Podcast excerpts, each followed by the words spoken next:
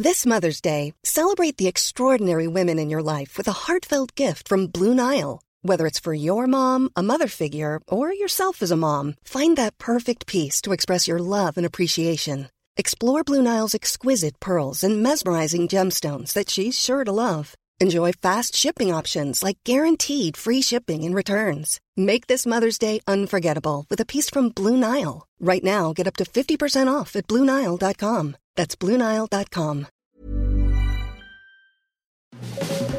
Las claves del mundo. El contexto internacional en Podcast OM.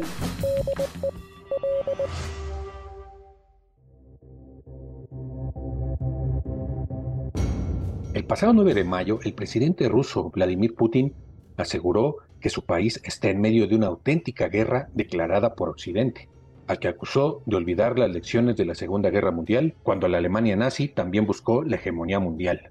Además, Putin prometió que Rusia saldrá victoriosa en la guerra en Ucrania durante el tradicional desfile militar en la Plaza Roja para conmemorar el triunfo sobre los nazis. La ceremonia anual del 9 de mayo buscaba ensalzar el poderío ruso, ya que la victoria de 1945 ocupa un lugar central en el nacionalismo impulsado por Putin.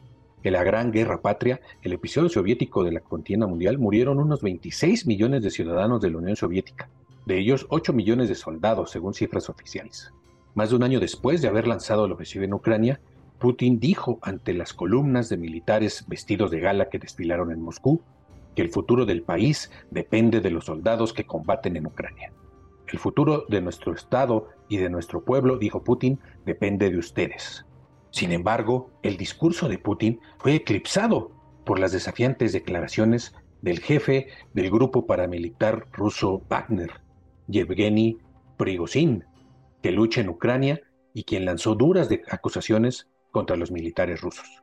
Esta parada militar se celebró sin victorias en el campo de batalla ucraniano, donde los mercenarios de Wagner no han podido cumplir su promesa de tomar el bastión de Bakhmut en el Donbass, que se considera clave para las aspiraciones rusas de tomar todo el este de Ucrania. El líder de Wagner habló al mismo tiempo que Putin y acusó a las unidades del ejército regular ruso de abandonar sus posiciones cerca de Bakhmut. Prigozhin también acusó a la jerarquía militar de querer engañar a Putin sobre cómo estaba siendo dirigida la campaña en el terreno. ¿Por qué el Estado no consigue defender al país? abundó, asegurando que lo que se mostraba en la televisión rusa no refleja la realidad. Pero, ¿quién es este ya ahora famoso grupo Wagner? Este grupo de mercenarios o paramilitares, o algunos lo llaman contratistas privados, que está pues en el frente de guerra eh, salvando a Rusia de su prestigio militar que ha sido mancillado por la feroz resistencia de las tropas ucranianas, al mismo tiempo que Prigozhin hacía estas declaraciones, pues también recordaba cómo días antes había amenazado con retirarse del campo de batalla si no se le entregaban las municiones que había pedido ah, insistentemente al ejército ruso. Y también acusó de que el Kremlin les dijo que si se retiraban de la zona del frente, esto sería considerado un acto de traición a la patria. Entonces, Wagner tiene tanta influencia que puede incluso amenazar al Kremlin, amenazar al ejército ruso y ponerse de tú a tú con, en este choque de poder a poder entre un ejército privado y un ejército pues nacional, que es lo que representa Grupo Wagner para Rusia y no solo en, el territorio de Ucrania, sino en otros territorios como África principalmente, además de Siria, por ejemplo, Libia y otras zonas donde ha actuado. Bienvenidos a las claves del mundo. Hola amigas y amigos, los saludo con mucho gusto, soy Víctor Hugo Rico, editor de la sección de Mundo del Sol de México. Y pues como escucharon, este podcast de las claves del mundo de Organización Editorial Mexicana lo vamos a dedicar a desgranar la actuación del grupo Wagner, de este ejército de mercenarios que está dando mucho de qué hablar y que está, pues como les mencionaba, prácticamente sosteniendo a Rusia en la guerra en Ucrania, sobre todo en el flanco este, que es el principal escenario de los combates actualmente. Y para platicar de este tema, como siempre, me acompaña mi compañero y amigo Jair Soto. coeditor de la sección de Mundo del Sol de México. Yair, un gusto saludarte como todas las semanas. Víctor, el gusto es mío también. Muchas gracias por acompañarnos en este nuevo episodio de Las Claves del Mundo. Y sí, precisamente Wagner nuevamente en las últimas semanas vuelve a estar en boca de todos en los titulares de los medios internacionales debido a estas discrepancias, este distanciamiento que se ha marcado cada vez más entre Rusia y este eh, grupo paramilitar que, bueno, históricamente ha sido eh, aliado de Rusia, pues sabemos que su líder, conocido también como el chef de Putin, es un personaje muy allegado a Vladimir Putin. Y en las últimas semanas, pues no se ha dado a conocer si existe realmente una un distanciamiento entre el líder de Wagner y Vladimir Putin, pero lo que sí es claro es que existe un distanciamiento entre este señor y bueno, los líderes militares en esta ofensiva contra Ucrania. Y como lo mencionabas, Víctor, el principal eh, motivo de este distanciamiento pues es la falta de apoyo que se ha ido desgastando por parte de las fuerzas rusas. En las últimas eh, semanas pues alegaban que ya estaban quedando sin munición y amenazaron con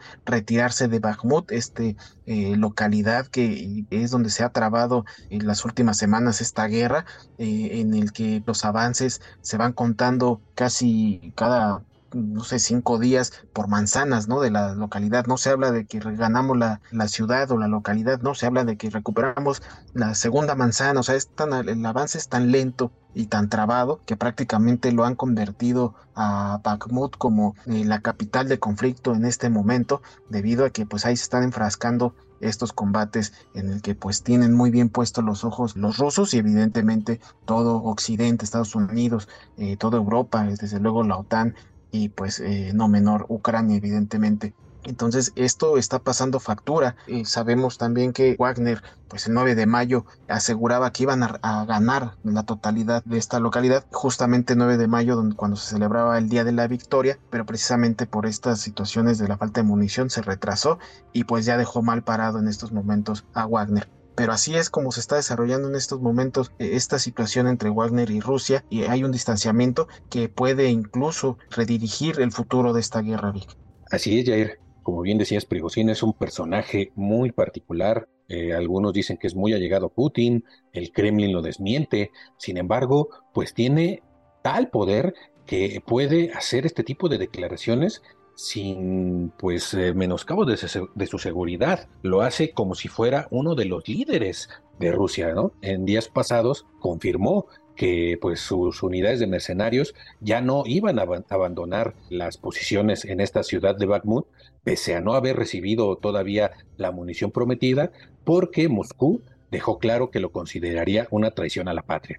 Fue, digamos, la primera amenaza de Moscú hacia en general, hacia el grupo Wagner y en particular hacia Prigozhin. Sin embargo, eh, dice, no nos iremos, insistiremos unos días más, lucharemos y luego se verá. Esto lo dijo en su canal de Telegram, aunque luego denunció que tras haber recibido la promesa de, que Moscú, de que iba a proporcionar todas las armas y municiones necesarias para seguir luchando en la ciudad, finalmente dice, solo recibimos 10% de lo que pedimos. Simplemente nos engañaron descaradamente, recalcó Prigozhin, quien había amenazado con retirar sus unidades de Bakhmut ante la escasez de munición y la muerte sin, sentido, así lo dijo, de sus hombres en esta ciudad ucraniana. Sin embargo, sus críticas no son tanto al gobierno ruso, sino al ejército ruso, ¿no? A los principales generales que, pues, él acusa de que están totalmente fuera de de la realidad y están engañando al presidente Vladimir Putin con lo que está sucediendo realmente en el terreno. Siempre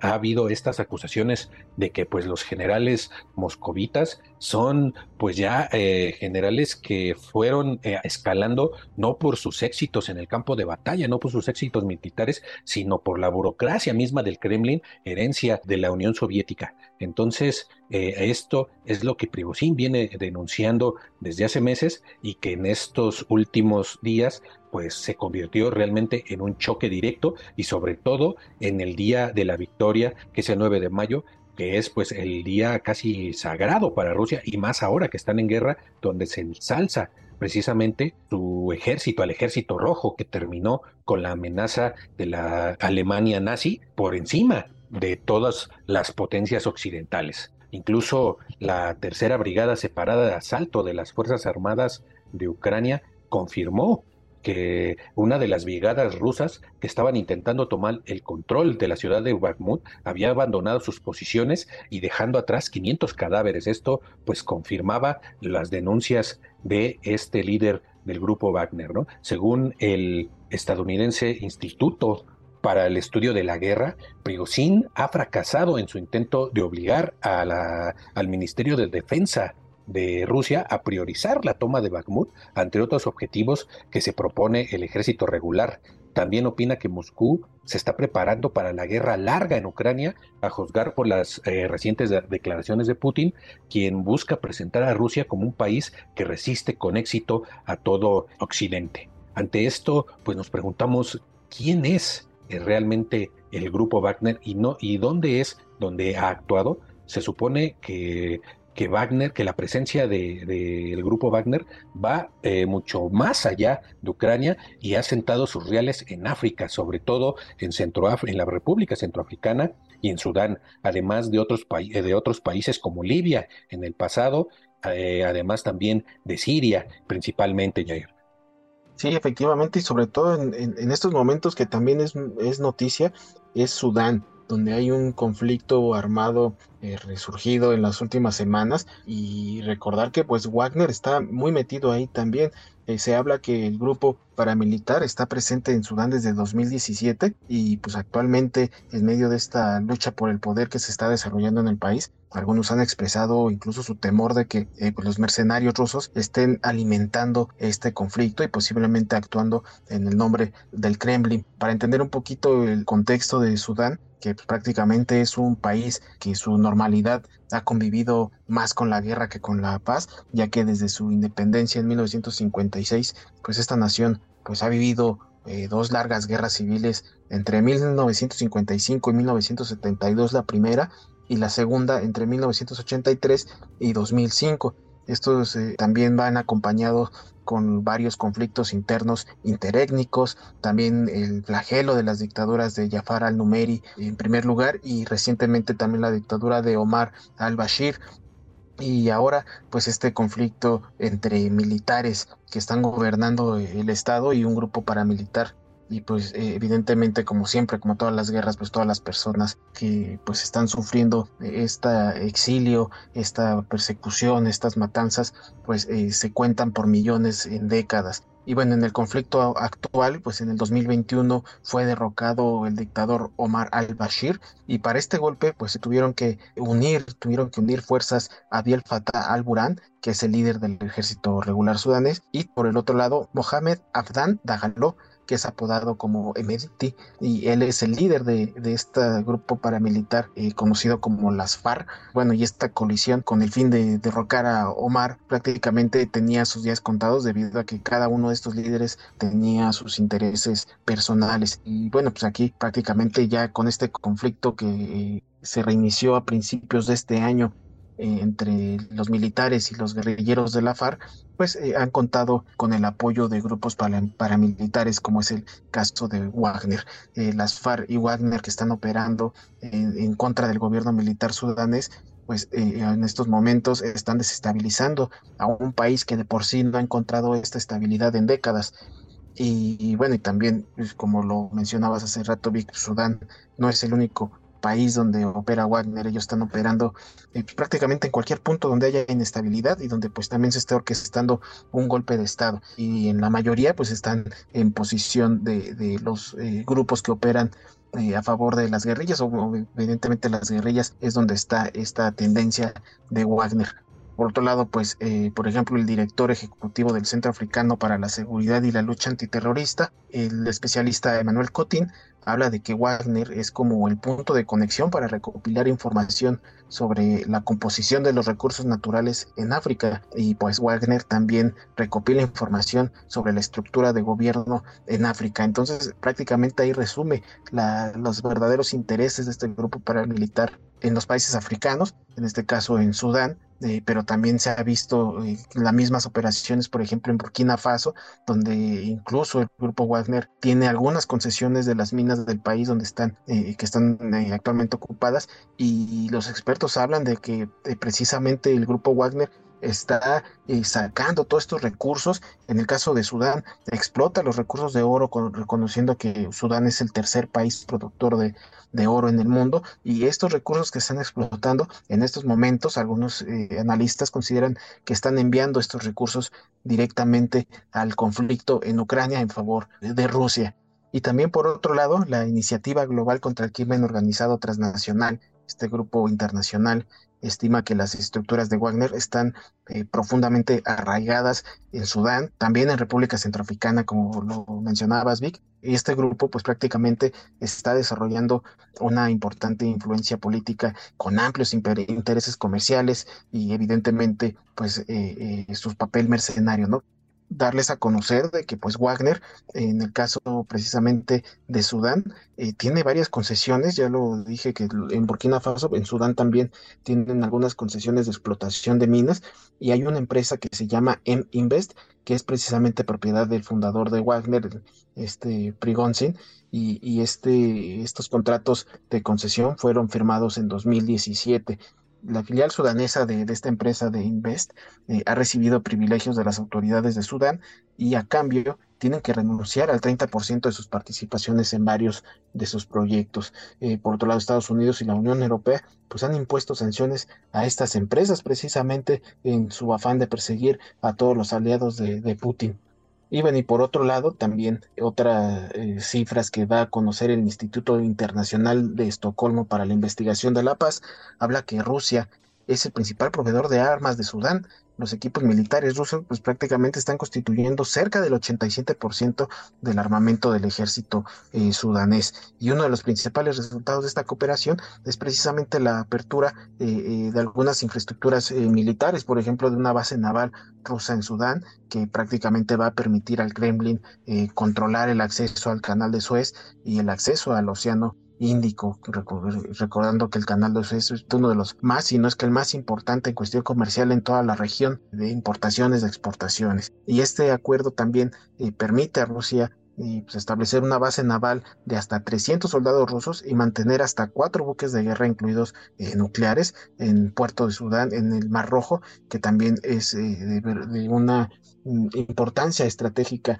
a considerar. Y pues mientras tanto, como les digo, pues Rusia va a seguir suministrando a Sudán tanto armas como equipo militar y evidentemente pues el apoyo de organización militar del grupo Wagner, ¿no? Esto está siendo, más bien ha sido orquestado por Rusia, en el que pues en estos contratos militares incluye la asistencia de, del grupo Wagner eh, como si fuera una dependencia prácticamente más de, de Rusia y pues obviamente en todas estas negociaciones ha participado el líder de Wagner y es así como está eh, totalmente influenciada la participación de Wagner en un país que como le decimos desde su independencia casi no ha conocido la paz y actualmente en este nuevo conflicto Wagner nuevamente está metiendo el pie hasta el fondo, Vic.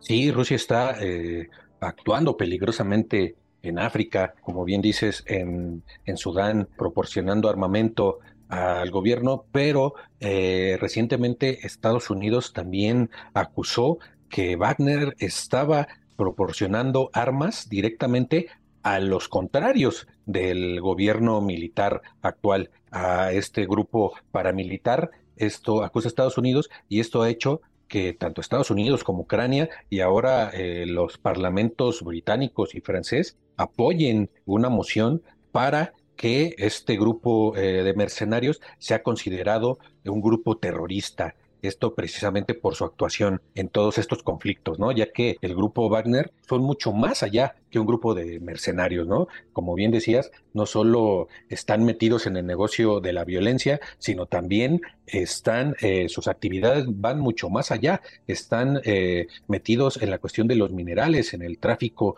de madera y pues en los negocios en general con varios de estos países. En la República Centroamericana, por ejemplo, hay eh, instructores rusos apoyan a las tropas gubernamentales, los apoyaron en la guerra civil se convirtió, los mercenarios de Prigozhin eh, convirtieron a esta paupérrima República Centroafricana en un centro exitoso de la influencia rusa con tentáculos en todo, en la economía, en la política y en la guerra. O por ejemplo en Libia, donde hasta 1.200 mercenarios de Wagner están o estarían luchando al lado del líder rebelde Jalifa Haftar, que está en contra del gobierno eh, pues de unidad nacional apoyado por la Organización de Naciones Unidas. En Mali también la Junta Militar eh, prorrusa y antioccidental también ha traído al país, según eh, analistas, a cientos de combatientes de este grupo mercenario a los que se está acusando de graves violaciones a los derechos humanos en, en ese país.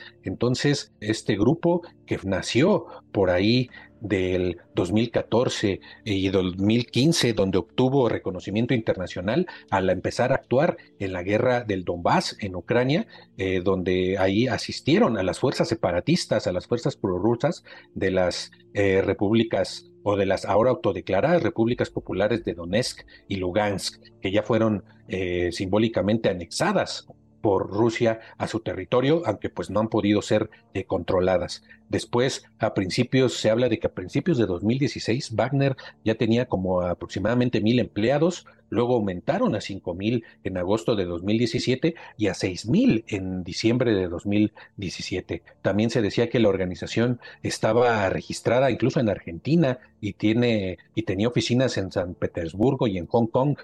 E incluso en 2022 el, grupo abrió una nueva sede y centro tecnológico en el este de San Petersburgo. Entonces, este grupo, pues lejos de, estar eh, disminuyendo, ha aumentado su influencia para Rusia, sobre todo su influencia eh, política, militar, pero también eh, económica. Entonces, esta es, digamos, la importancia que tiene ahora, pues, Wagner en el negocio de la guerra. Pero hay que mencionar que no solo Wagner está metida en este negocio de la guerra actualmente, las empresas eh, militares y de seguridad privada que han existido realmente durante décadas, aunque adquirieron notoriedad eh, más reciente en las guerras de Irak y Afganistán, después de los ataques terroristas a las Torres Gemelas en Estados Unidos en septiembre de 2001. un informe de Aerospace and Defense News encontró que la industria militar y de seguridad privada global tendrá un valor de más de 457 mil millones de dólares en 2030 frente a los 224 mil millones que tenía en 2020. Y también hay que mencionar que Wagner no es el único grupo mercenario que está actuando en este momento en Ucrania. Desde la guerra de la primera guerra del Donbass en 2014 se hablaba de que los mercenarios estadounidenses de Blackwater estaban en, Ucrania, ¿no? Eh, había indicios eh, insistentes de fuentes ucranianas citadas por medios rusos que señalaban la presencia en estas zonas del conflicto del Donbass de mercenarios relacionados con la firma heredera de Blackwater. Eh, según Washington, habría permitido introducir estos mercenarios de, Blackwater o que se llaman ex Blackwater en suelo europeo y esto es algo que la Casa Blanca nunca ha querido aclarar. Entonces, eh, también a descargo de lo que hace este grupo alrededor del mundo, hay que decir que hay muchos grupos de diferentes tipos de potencias mundiales que están actuando en otras partes, Jair. Sí, evidentemente eh, tratando de, influir políticamente o sobre todo para representar a un país sin que el país esté participando en la guerra, como fue el caso de Siria, donde sabemos que operaban mercenarios estadounidenses, mercenarios eh, sirios, mercenarios rusos, y prácticamente como si se hablara de una nueva guerra mundial, obedecían los intereses de ciertas naciones sin estar ondeando la bandera de las naciones inmiscuidas en el conflicto. Es así como también es una estrategia de guerra de las naciones, eh, de los países, para no involucrarse directamente en los conflictos bélicos y evitar de cierta manera algunas sanciones. Entonces prácticamente pues también estamos hablando que estos grupos paramilitares eh, están representando a naciones. Sí, así es. Hay que mencionar los principales grupos de mercenarios que hay en el mundo. Ya mencionábamos a Blackwater, que después de pues lo que hizo en Afganistán y sobre todo en Irak, donde se le acusa de matanzas de civiles, sobre todo una en Bagdad en 2007, se cambió el nombre a Academy, pero pues sigue con su negocio de violencia y también pues de económico. Eh, también está Defion Internacional, que es una compañía militar que está en Lima y recluta y capacita personal de seguridad. También está Triple Canoy, que es una empresa militarizar en, especializada en gestión de riesgos y entre sus clientes se encuentran gobiernos y empresas y organizaciones sin fines de lucro. Incluso se dice que también este, este grupo estuvo trabajando en operaciones anti, antipiratería y también en la frontera con México. También está Guarda World, que es una compañía canadiense, y está G4S Secure Solutions, que es una compañía que está con sede en Reino Unido. Todas estas pues están inmiscuidas en el negocio de la guerra. Eh, también para si quiere eh, saber un poco más sobre este tema, hicimos hace algunos ayeres, algunos eh, unos dos años, una serie de podcasts de cinco episodios sobre precisamente el negocio de la guerra que se llama Mercenarios, donde nos metemos más desde el origen de los mercenarios, desde pues desde, desde Grecia y la antigua Roma hasta pues los grupos actuales, si usted quiere enterarse de cómo han evolucionado esto, el negocio de la guerra, escuche estos podcasts, Jair. Sí, efectivamente, eh, fueron publicados en agosto del 2021, el cual pues sí, eh, se los recomendamos ampliamente para que usted también tenga un espectro más amplio sobre este tema de Wagner y también cómo se pueden eh, desenvolver los mercenarios en estos conflictos bélicos. Pues nosotros les agradecemos nuevamente que nos hayan escuchado, esperando como siempre que haya sido de su agrado este podcast. Los escuchamos, perdón, los esperamos también para el próximo lunes para que escuchen un nuevo podcast de las claves del mundo. Los podrán encontrar en las principales plataformas de podcast como Spotify, Google Podcast, Apple Podcast, Amazon Music, Acast y Deezer. También ahí podrán encontrar todo el contenido que Organización Editorial Mexicana pone a su disposición. También les eh, seguimos invitando a que sigan escribiéndonos en nuestros canales de contacto, nuestro correo electrónico podcast.com.mx y en nuestra cuenta de Twitter, arroba el sol de guion bajo México, para que nos escriban, nos saluden, nos pidan, nos exijan peticiones o que nos pidan alguna duda que les resolvamos, estamos abiertos a hacerlo. Muchísimas gracias, Víctor. Gracias, Jair. Gracias a todos y a todas por seguirnos escuchando y nos volvemos a escuchar la próxima semana. Así es, no sin antes agradecer la producción de Natalia Castañeda. Muchísimas gracias. Hasta entonces.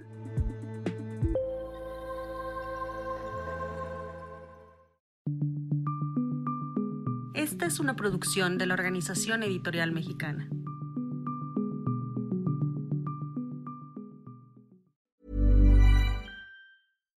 How would you like to look five years younger? In a clinical study, people that had volume added with Juvederm Voluma XC in the cheeks perceived themselves as looking five years younger at six months after treatment. Look younger, feel like you. Add volume for lift and contour in the cheeks with Juvederm Voluma XC. Reverse signs of aging by adding volume to smooth laugh lines with Juvederm Volure XC. For important safety information and to find a licensed specialist, visit juvederm.com. That's J U V E D E R M.com. Not for people with severe allergic reactions, allergies to lidocaine, or the proteins used in Juvederm. Common side effects include injection site redness, swelling, pain, tenderness, firmness, lumps, bumps, bruising, discoloration, or itching. There's a risk of unintentional injection into a blood vessel, which can cause vision abnormalities, blindness, stroke, temporary scabs, or scarring. Talk to a licensed specialist to find out if it's right for you.